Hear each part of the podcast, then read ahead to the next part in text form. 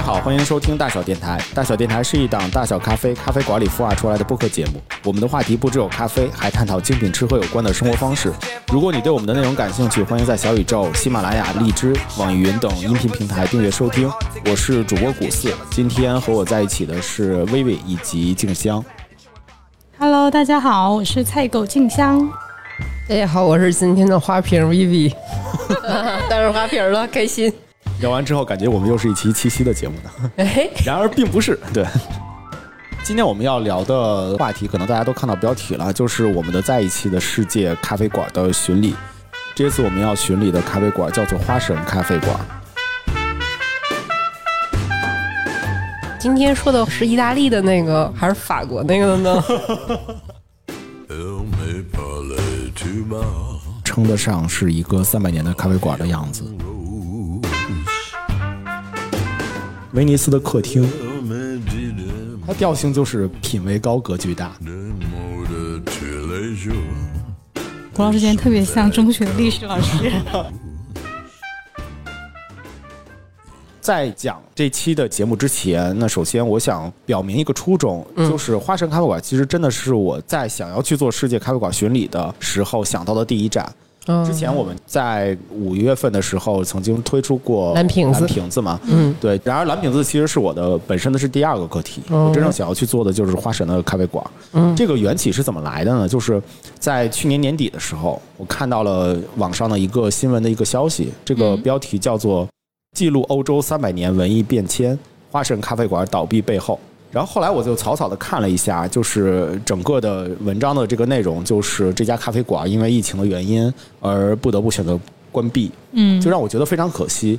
而且最触动我的是，它有三百年，对，就我去过很多国内的一些咖啡馆嘛，嗯，然后也去过一些日本的，就有一些日本的咖啡馆确实很老，就有的时候我记得特别清楚的，有一次我在去日本东京的那个浅草寺吧，嗯，浅草寺的路上，然后我就一转身就去了街边的一家的咖啡馆，嗯。结果那家咖啡馆那个店员在给我去介绍的过程中，告诉我他们家的这家咖啡馆已经开了七十多年了，哦。我当时就惊了，它整个的。前后厅是你能明显看出，它那个前厅是一个又重新改造过的，然后它有一个后厅，那个后厅基本上就变成了一个博物馆的样子。哦，就它的里边的一些装饰，据说是因为当时有一次引起了一个火灾，哦。就整个那条街有一次火灾，所以就造成它的那个木质结构，就日本不有很多木质结构店铺嘛，嗯，就它的木质结构有一些坍塌，或者是有一些损坏了，嗯，所以他们在重新把它复原的时候的话，就非常的小心翼翼，就把后面的话基本上不让人进，只是说你可以在门口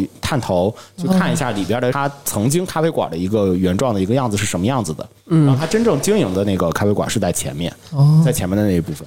然后我当时就感触其实还挺深的，我发现就是在那样的一个地方有一个存在于近百年的一家咖啡馆，我就觉得已经非常的了不起了。是对，但那天看到的这个文章，这个咖啡馆有活了三百年，我操，我真觉得还真的挺好奇的。是对，所以，并且这家咖啡馆它又突然在疫情的这段时间突然宣布关闭的这个消息。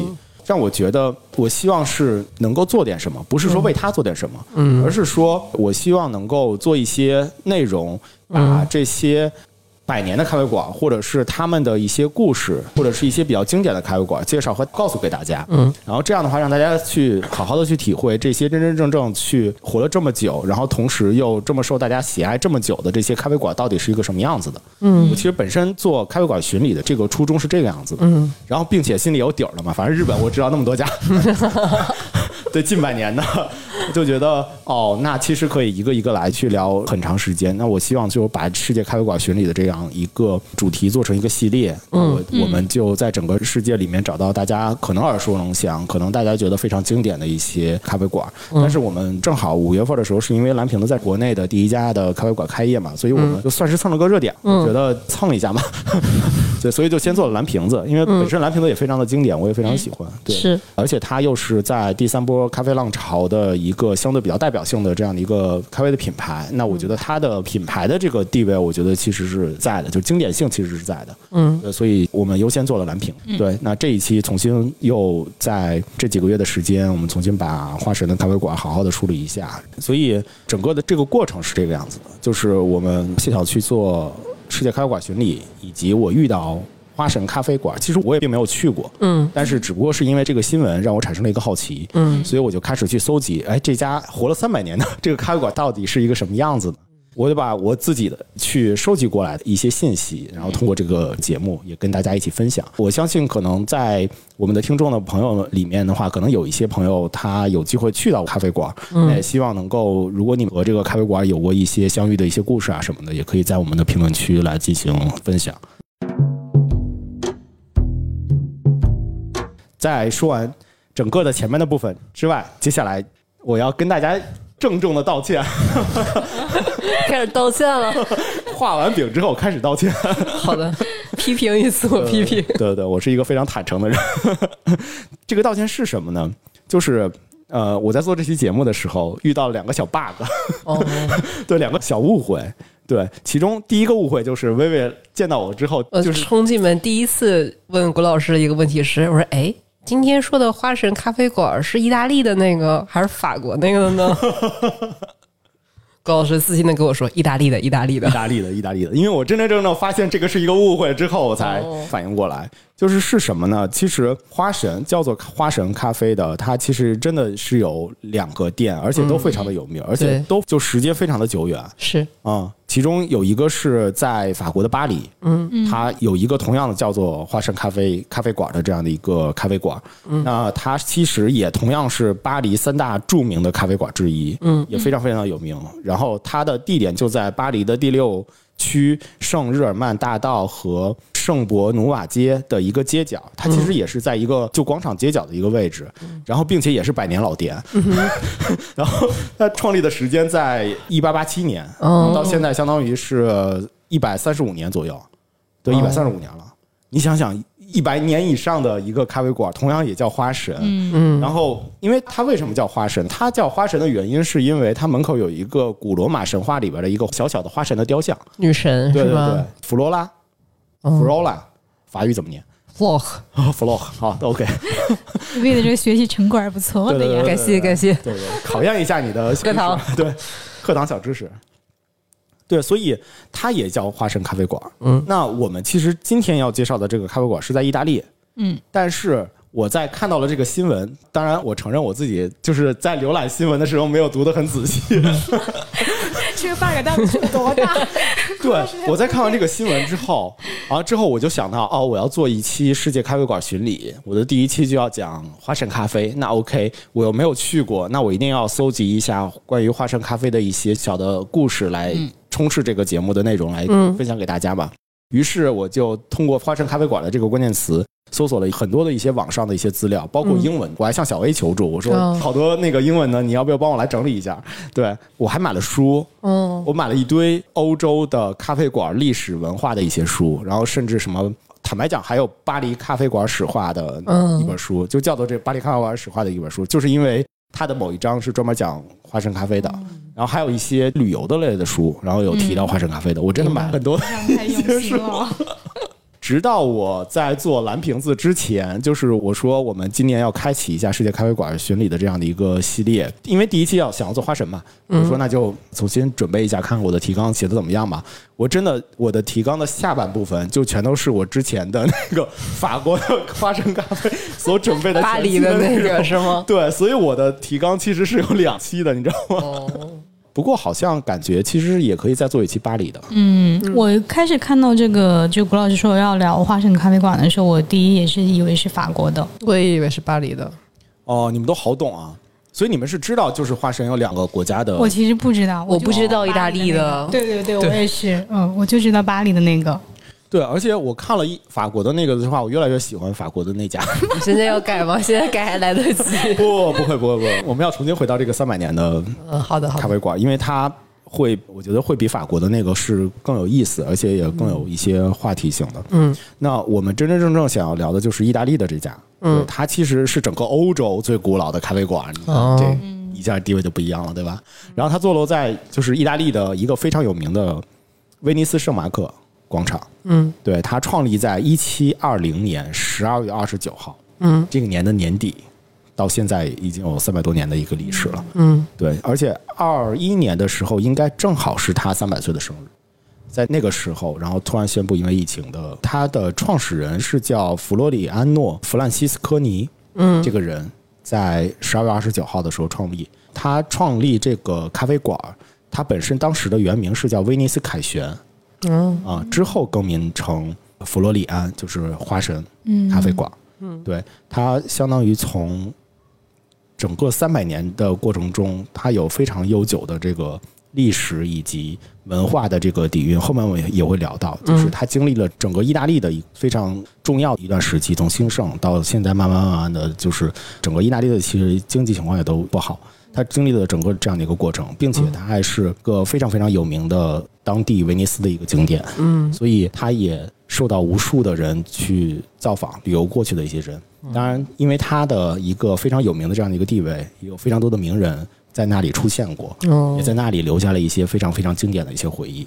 对，所以这个真的是一个特别特别值得去介绍的一家咖啡馆。对我刚才法国的那边是不是介绍的有点多？就感觉 没关系，没关系，都很重要。对，接下来我要讲的是第二个误会。嗯，就是第二个误会其实是源于，就是我们我觉得是一个关于我们现在可能大多数人都会遇到的一个非常常见的一个问题，就是信息不对称的一个问题。嗯哼，就是什么呢？其实我在纠错，我在发现自己错了之后，我就开始狂看意大利威尼斯的这家花生咖啡馆。但之后的话，我看到了有一篇文章，我发现这篇文章其实写的非常的坦诚。他在写的是这家咖啡馆其实并没有倒闭，嗯，就并没有关闭，嗯，它只是暂时的歇业。哦，对，它因为疫情的原因，确实是因为疫情的原因，但是他们其实是把整个的店铺先暂时的去关闭掉，嗯，就是他们有一个网店，嗯，在那个网店里还是在做经营，然后并且他们也希望继续能够申请到政府的补助，让这家咖啡馆再重新的恢复起来，嗯，所以你能看到我们可能充斥的互联网的这些新闻什么的，其实都有好多的标题党嘛，大家一直觉得哦，一家三百年的。这家咖啡馆，然后突然有这样的一个宣布，那是不是就是它倒闭了？然后它倒闭了的话，那三百年的历史，可能大家都觉得这个咖啡馆好像非常的重要。我非常感谢写这篇文章的这个人，我虽然不知道他是谁啊，但是我念一下这篇文章的标题，叫做《全球最美咖啡馆之一倒闭？问号，一定还能再美三百年》。这个是。这篇文章的一个标题，我看完这个标题的内容之后，我又更加的有信心了。嗯，我希望他还能够再继续的重新回到大家的身边，好好的继续的持续的经营下去。嗯，因为他已经变成了一个这个国家的一个地标了。后面可能还会讲到，就他已经代表了这个国家的其中的历史的一部分了。在他们的工作人员里面，有一个人来介绍这家咖啡馆的时候，就因为疫情的原因，他说了这样的一句话，嗯，就是如果花生咖啡馆真的关闭了。那么世人错过的不只是一杯咖啡，而是威尼斯的一部分。嗯，对，是。所以就是真正想要回到本期节目的一个核心的一个话题，我们讨论的是威尼斯的这家花神的咖啡馆。那么我们其实更多的想要去聊一聊的是一家咖啡馆。我们感觉好像是一个城市或者是一个社区，可能这家咖啡馆的意义是在这里。嗯，那它如何是变成了一个相当于一个国家的一部分？哦。它变成了一个国家的一个文化的地标，明白？对，这个过程是怎么来的呢？除了它，对吧？活得比较久，我们其实有没有反思过？就是它在三百年的这个过程中，一定会遇到比像疫情这样的情况更严重的问题。明白，明白。那他是怎么坚持下来的？嗯，那他在那段时间里面，他承受了什么？他坚持下来了什么？才让他慢慢慢慢的变成了跟这个国家命运息息相关的一个文化。所以也不是说升华了，但是我今天其实想探讨的更多的是关于这方面。嗯，就一家的咖啡馆，它在这个方面它是什么样的一个呈现？明白。希望能够在节目里面去呈现给大家。对，嗯。我想插入一个问题，好啊，就是这是肯定就是小白的问题。首先，他俩确实不是连锁，对吧？不是连锁，不是连锁，就是不同的老板，对吧？对对对，完全没关系，就是一个美丽的意外。这是两个完全重名的咖啡馆。对，但另一个我之前我忘了是哪一家了。当时顾老师要做这一个专题的时候，好像有一家，我记得是经营不善的原因，也不能说是歇业的原因，是好像是政府把刚好把他的那个特许经营权到期了，我忘了是哪一家了。但是就是说，本来好像还是可以坚持下去的，就刚刚好。嗯，这个算是一个大的合约到期了之后，所以他们才做了这么一个歇业的决定，好像是意大利的。它确实是两家完全不同的品牌的咖啡馆，但就是你从它的原名儿，就是它的法语的那个是叫 Flora 嘛。你法语的那个叫弗罗拉咖啡，因为弗罗拉是一个花神，古罗马神话里面的一个花神，嗯，所以人们把就是从中文翻译成了花神咖啡馆。然而那个咖啡呢叫弗罗里安，就它弗罗里安，它也是同样的，它本身在英文的原名里面，它其实是两家完全不同的名字。明白了。对我们只不过在翻译的时候都把它叫做花神咖啡馆，嗯，是这个意思。对对对。C'est si bon. 我先简单的去介绍一下，就这家咖啡馆它的一个历史地位，刚才已经大概的重申过了嘛，我再具体的先说一下。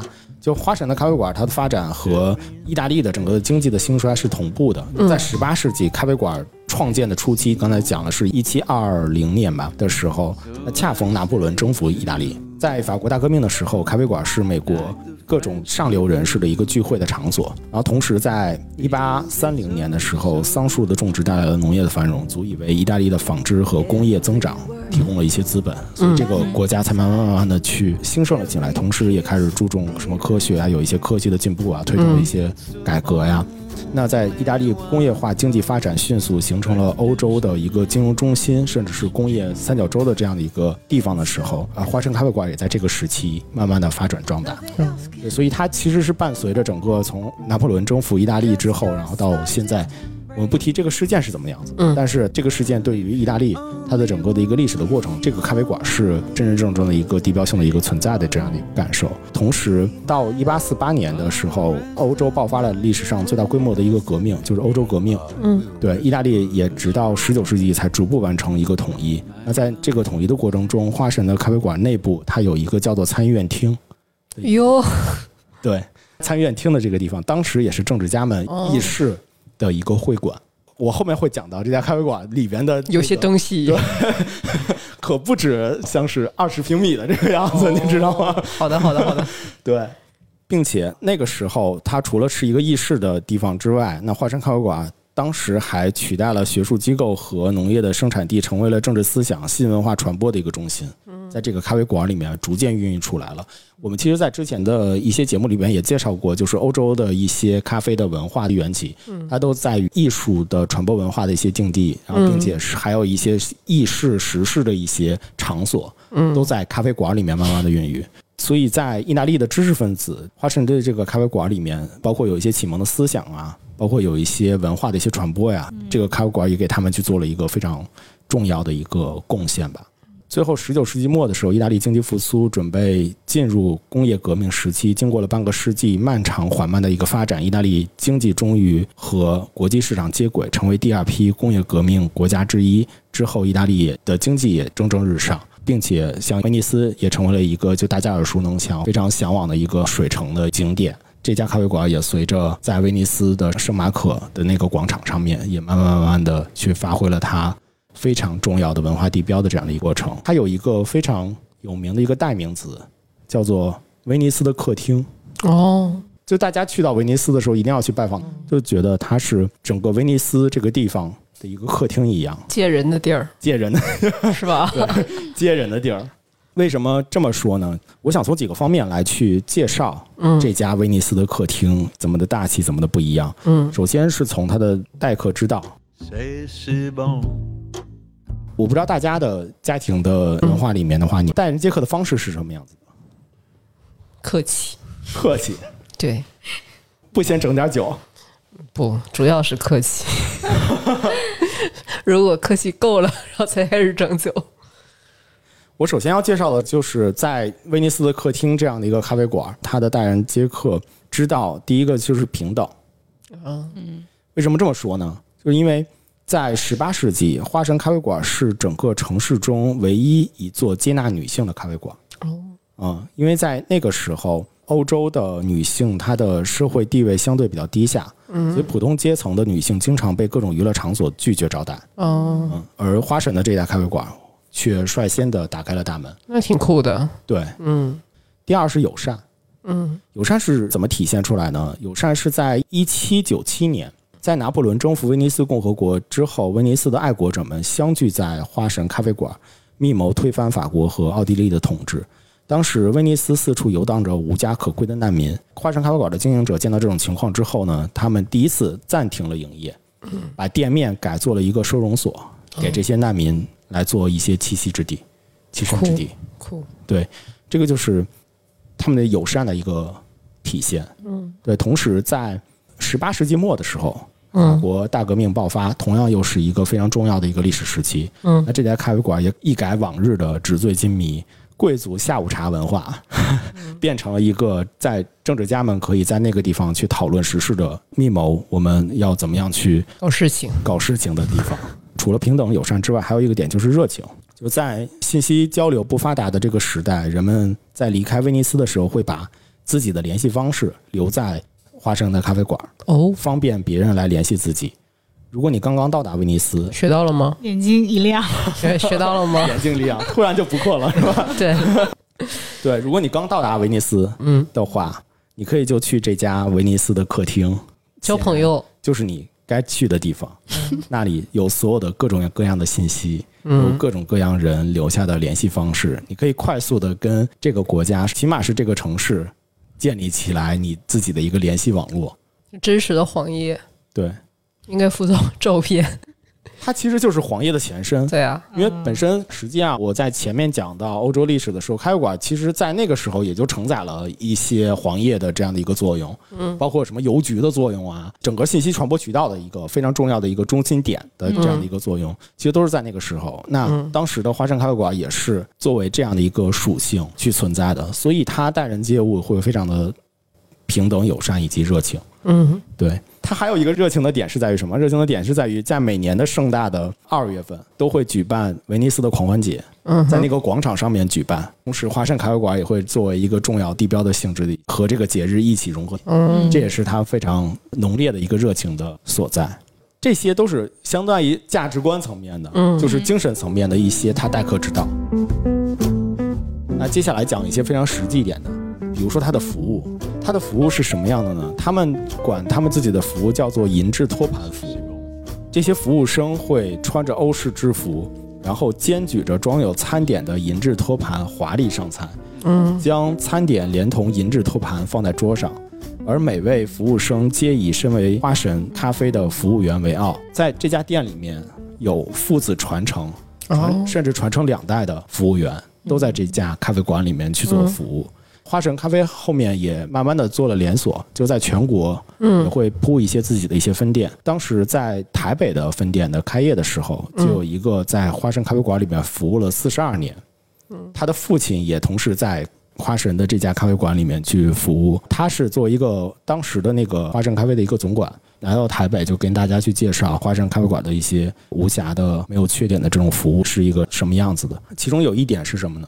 如果你坐在一家咖啡馆里面，你突然觉得呃这里好热呀，想出去，嗯，想换个座位，你只要跟房间里面的某一位服务生说一下，之后出去的时候跟外面的服务生大概打个招呼，交代一下的话，那他们就了解。OK，你的桌子已经换掉了，然后他们就会直接把后续你的餐点什么的，全都会放到他的那边，并且他们的服装就是因为有制服嘛，嗯。他们的服装是有两种颜色的，就黑色的代表的是高级的服务员，嗯白色的是代表初级的。嗯那从初级到高级的话，这个服务生需要在这家咖啡馆里面服务十年的时间。哦，这么久，对，刚才讲到就是为什么它叫银质托盘服务呢？就是因为它的托盘是一个银质的，并且有从百年前延续到今的一个传统的盛器。古董好东西，它的最大的、最多的托盘能够承载十五千克的重量。当然，这些人每天来来回回的去端上上千次这样的一个东西，然后并且非常稳稳的把这些美好的食物去递送给他的客人。所以这个也是托盘上面的一个介绍，就服务上面的所使用的这个托盘。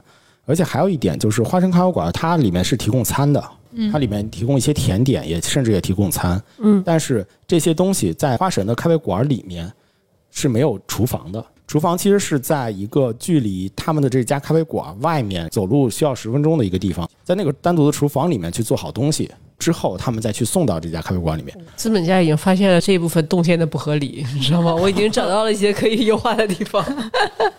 离得有点远，是有点远。这备餐也不方便，对吧？对，它还不是那种就是有什么订单系统、中央厨房，然后统一配送过来。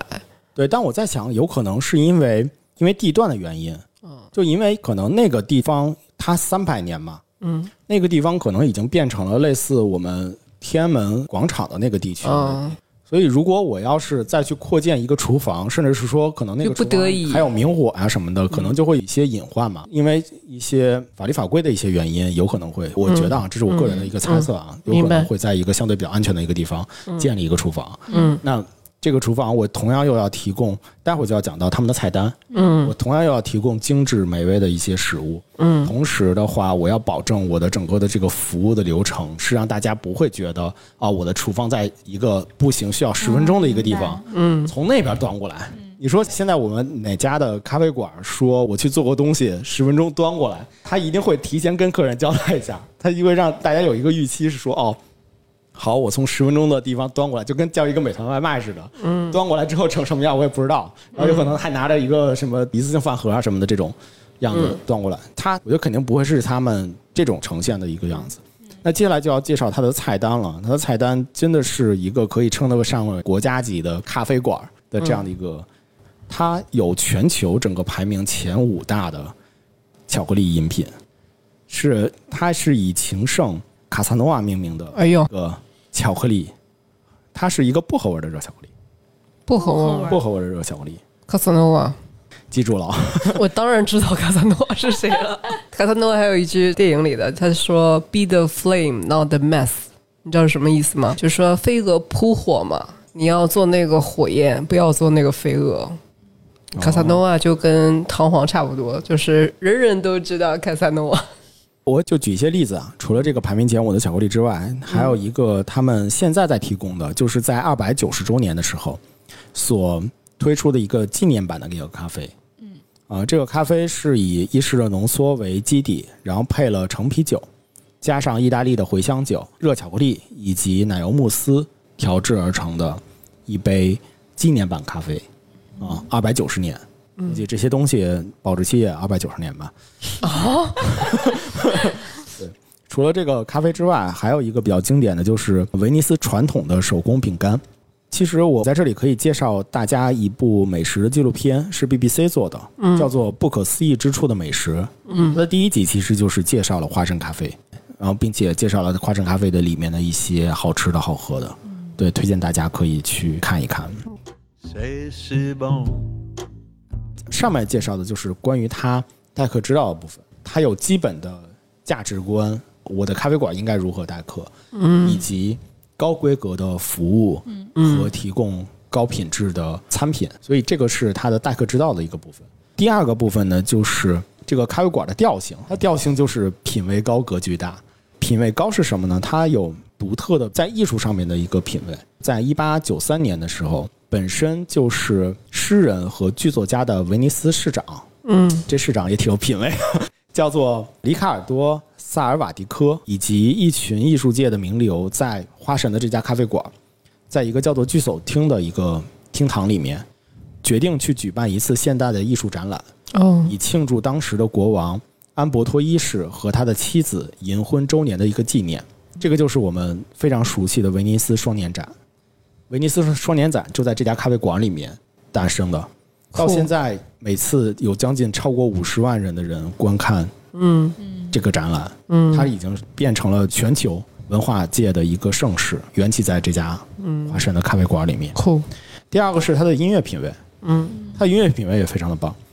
在十九世纪初的时候，这家咖啡馆开始成为交响乐演奏的一个场所。嗯这家咖啡馆也因此被称为歌唱的咖啡馆，这个传统一直保留至今。我曾经在搜集他们的资料的时候，曾经看到过，就是有一个游客在 B 站上面拍的一个视频，就拍的当时在疫情的那段时间，他们还没有关店之前，当时好像是他们的最后一天，嗯然后在最后一天的时候，他们在外面做了一个交响乐的一个演出。他们通常会在广场搭了一个小小的台子，西装笔挺的一帮演奏家，在那里。虽然地方很小，嗯，太小地方，但是 冷不丁的植入，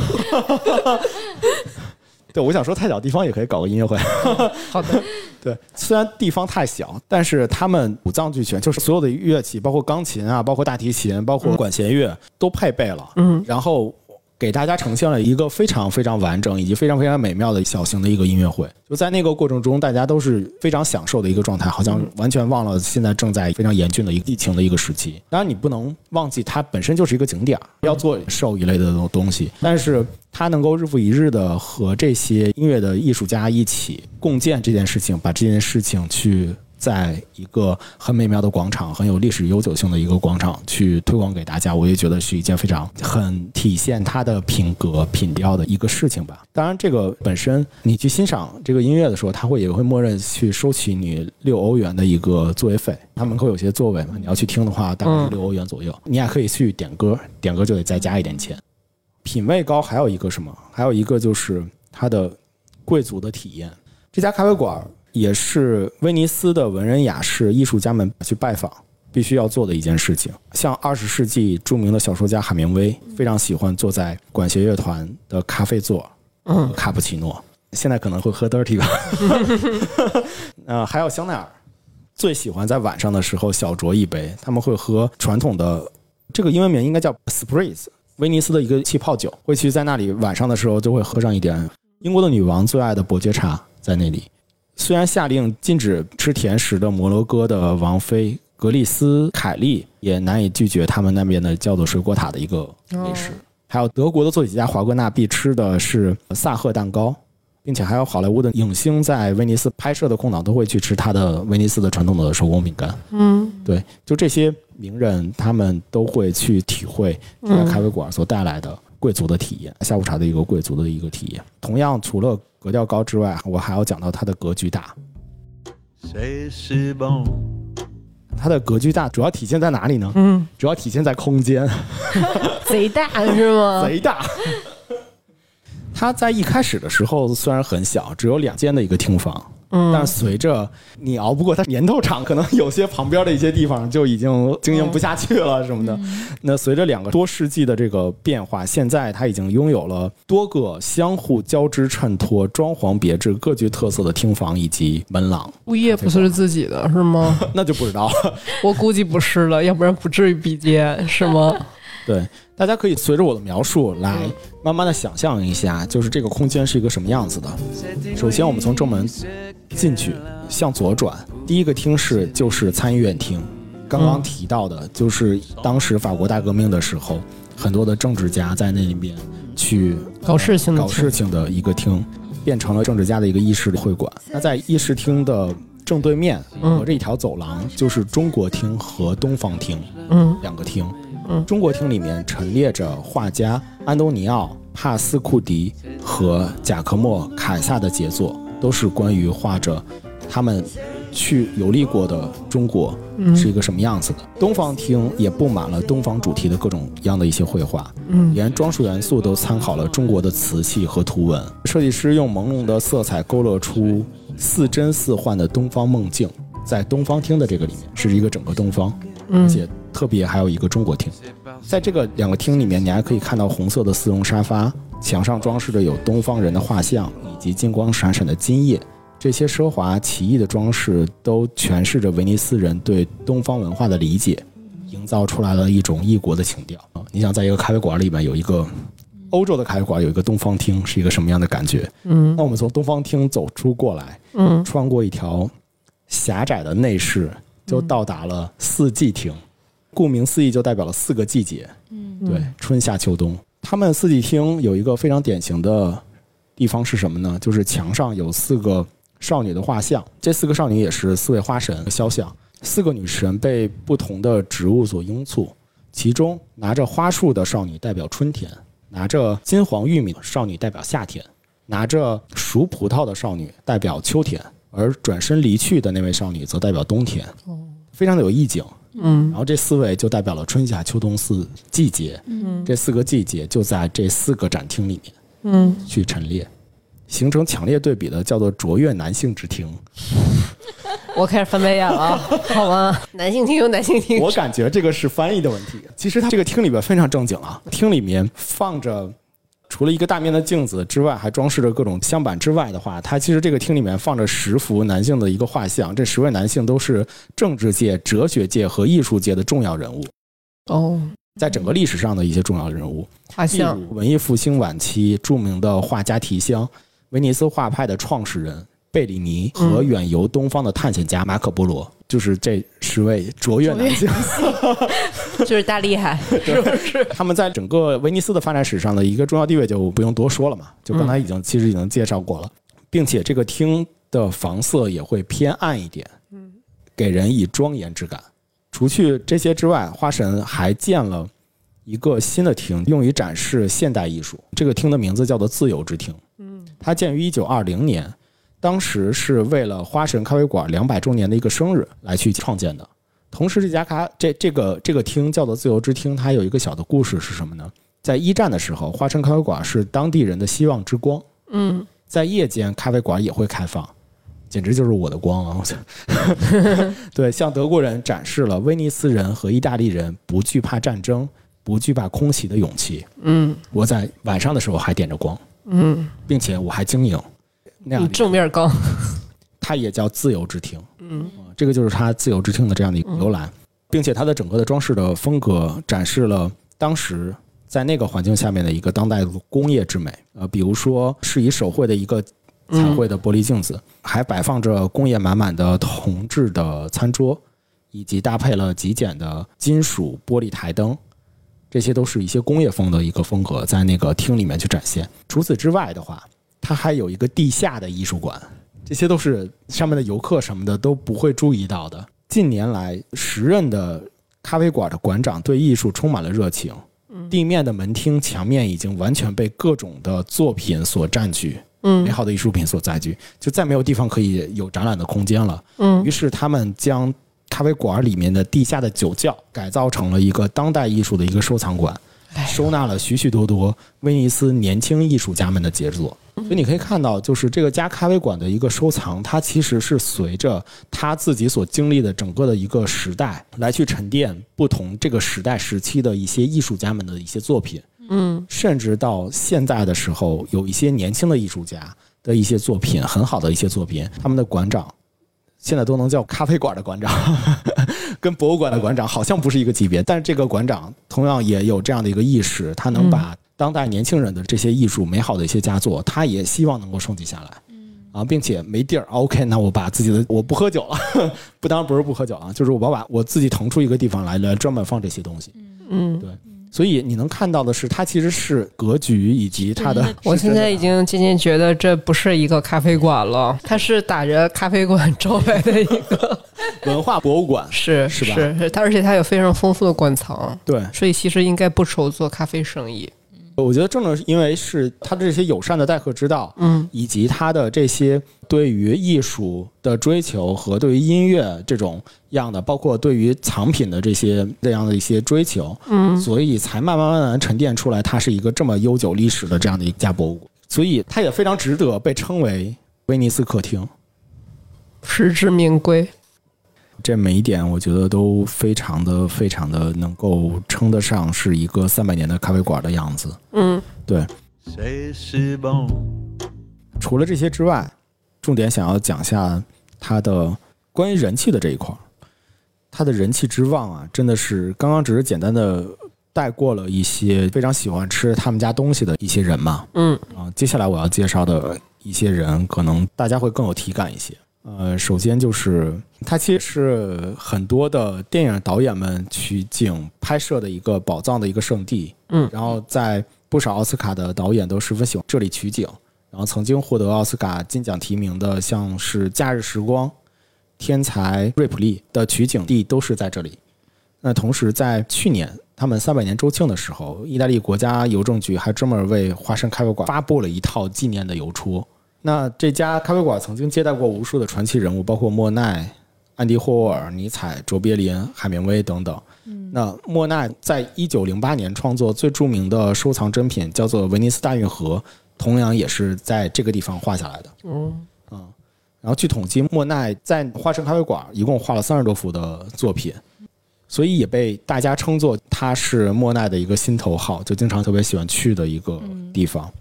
那在上个世纪，卓别林在这里用餐之后，写下了对这个咖啡馆的一个藏品的一个赞美，同时还画下了自己的一个卡通的画像。我回头会把这个图片放到 show note 里面。还有一个人，安迪霍尔，嗯，在前段时间刚刚在 UCC 举办过展览的一个哥们儿，Andy Warhol 是吗？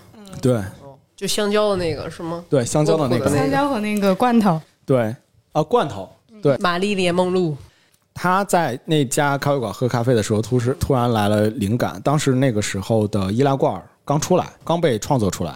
他在喝咖啡的时候，突然来了我要为易拉罐去设计一些封面的一个想法，于是，在纸上草草的画了一个易拉罐的一个线稿，就后来就变成了他最著名的涂鸦画作，就是金宝罐头汤那一排一排的易拉罐，就是刚才静强说的。同时，阿图尔·鲁宾斯坦被誉为二十世纪最伟大的钢琴家，也曾经来到这个华盛咖啡馆听了一天的露天演出。六欧元听一天，是不是？多我很介意，你知道吗？感觉像就是点一杯咖啡坐一天。差不多。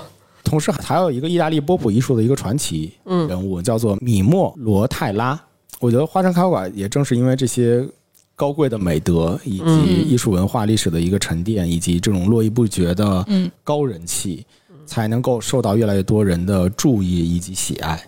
才能够越来越多人来到威尼斯来去好好的打卡一下这家经营了百年，嗯到现在已经有三百年历史的这样的一个咖啡馆，也能够成为威尼斯旅游业为主的一个国家的地标。就这样一个旅游业为主的国家的一个非常重要的一个文化的地标。当然，它其实也有传承，它其实在世界开了将近七家的分店，它甚至还来到过中国。真的啊，来到过就是苏州，在二零一五年，苏州的星光天地，曾经他在那里开了一家他的分店。另外，一七年的时候也首次在台湾亮相，啊，在台湾的星光三月，台北信义新天地那个是第六家店，嗯，然后苏州是第七家店，嗯，可能现在苏州的那家店没有了吧。这个是整个，我是觉得就是它成为三百年历史咖啡馆文化的一些重要的一些特性。谁是 bon？那最后我就要讲到，就是受到疫情的影响，嗯，它的现在的一个现状。因为整个疫情的影响，其实可以看到的是，它坐落在的是威尼斯。威尼斯是一个以旅游业为主的一个国家。那在这个国家里面，受到疫情的影响，旅游业受到了一个非常大的冲击。同时，在二零一九年的十一月份，威尼斯还遭遇了史上第二大洪水的侵袭。那直接会造成十亿欧元的一个经济的损失，那个游客量急剧的下降，然后这家咖啡馆的地板也被浸湿了，这家咖啡馆额外又损失了二十万的欧元。虽然事后政府给补偿了两万欧元，但是嗯整个它的地面的情况比较不好了，被这个水侵蚀的非常的严重了。因为前面的这一波的洪水的影响，然后又因为整个疫情的情况的反复，那这家咖啡馆就不得不去宣布我暂时先歇业。同时，他们摆了一个线上的一个网店，然后让大家可以在线上的时候去购买他们的一些周边，以及他们出品的一些酒啊什么的，这样的一个过程。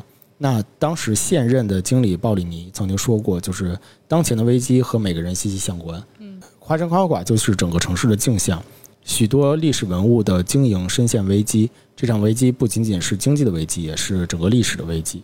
这些文物所承载的是意大利享誉世界的历史。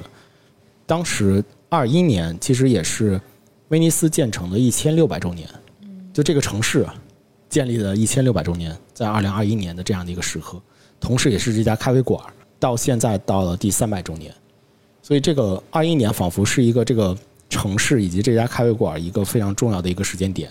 然而在这样的一个非常重要的一个时间点里面，其实城市以及它都在承受了一些困难。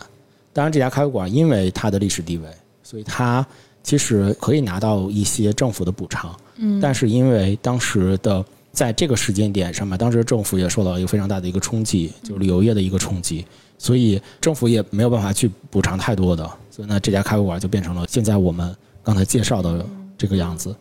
其实我想要最后去反思一下，它最重要的一个特性是，它是一家景点的咖啡馆。嗯，对，因为它是景点，它是整个国家的一个热门的景点，就这个国家本身就是一个非常热门的景点，嗯于是就造就了它人气非常的旺，能够不愁人流来到它这个地方。嗯，但是又因为整个旅游业的受到的冲击，变成好像这个国家又承受了一个非常大的一个挑战，那它就会变成现代歇业的一个状态。我其实想先听一下两位对于这样的一个家景点的一个咖啡馆，你们的一个体会是什么样子？我觉得就是听了，就古老师今天特别像中学的历史老师，就拥有一个这么深厚的历史，包括对这个国家就是意义这么重大的一个咖啡馆，我觉得竟然因为疫情的原因，就都会产生导致歇业的这么一个结果，听着哎还挺 emo 的。那为什么你一直在笑？因为喜欢历史老师。谢谢。我刚刚看了，就是跟我想象的果然差不多。就是他们首先那个地方就听起来又大又豪华，然后果然不是私人的物业，意思就是说这楼不是自个儿的，然后房租照交。然后你知道他们的房东是谁吗？交给政府，教育政府交给政府。哦，交给政府。对，是这样的。我刚刚这也给大家看到了一个在网上的一个新闻，他们是这样子的：首先，威尼斯我们都知道，肯定是以旅游业为主要的收入来源的这么样的一个城市。然后呢，我们都知道景点儿咖啡馆，那肯定客流就是某定了一，就是这个地方客流量特别大，所以我才敢把它整成这么样这么大的气派，会有这么样的支出，嗯这么大的地方。嗯然后果然也像我刚刚说的是，二零二一年，它花生咖啡馆从州政府获得的特许经营权也即将到期，就到期了。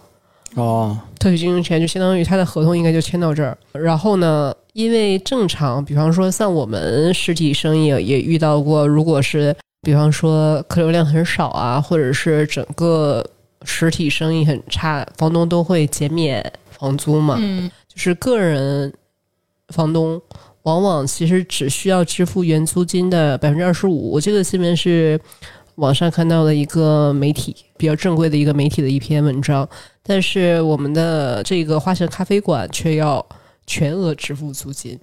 嗯然后就是每年要交二十一万欧元的房租。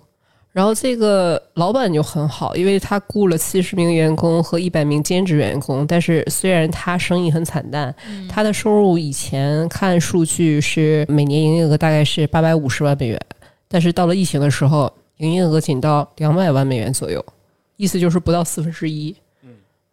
对两百万，然后政府只给了十六万欧元的补助，然后让他们每年照收房租。对，然后这个老板还坚持全额给他的所有的员工发工资，说一定要保住他们的工作。所以就是我的感觉就是，这么大一个摊子，对吧？这么大的一个生意，应声的一点儿不少，收入砍掉了百分之七十多，然后地板也被泡了。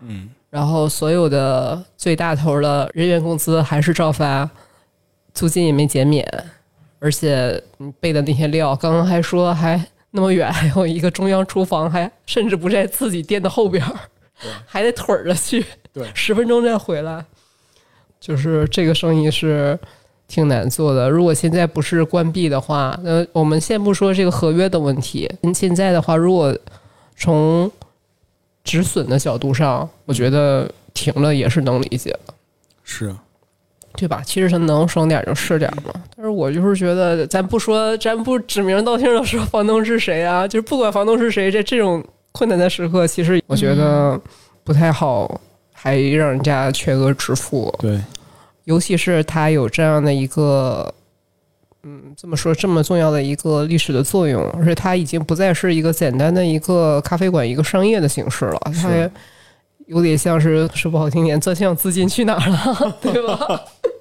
以前我想的比较简单，我刚刚没看那些数据之前，我想的就是从财报上看，你就增加收入项嘛。嗯这么漂亮的地方，虽然它客流少了，比方说能不能把场地租出去拍拍电影啊，对吧？做一点其他事情，收收场地费啊，增加收入项嘛。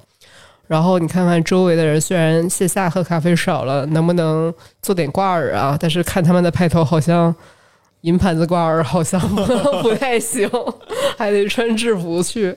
所以现在听起来好像就像谷老师说的，留一个网店是最好的一个选择。我没想出什么辙来，我希望房东高抬贵手，给打点折吧，这是我想出来的折。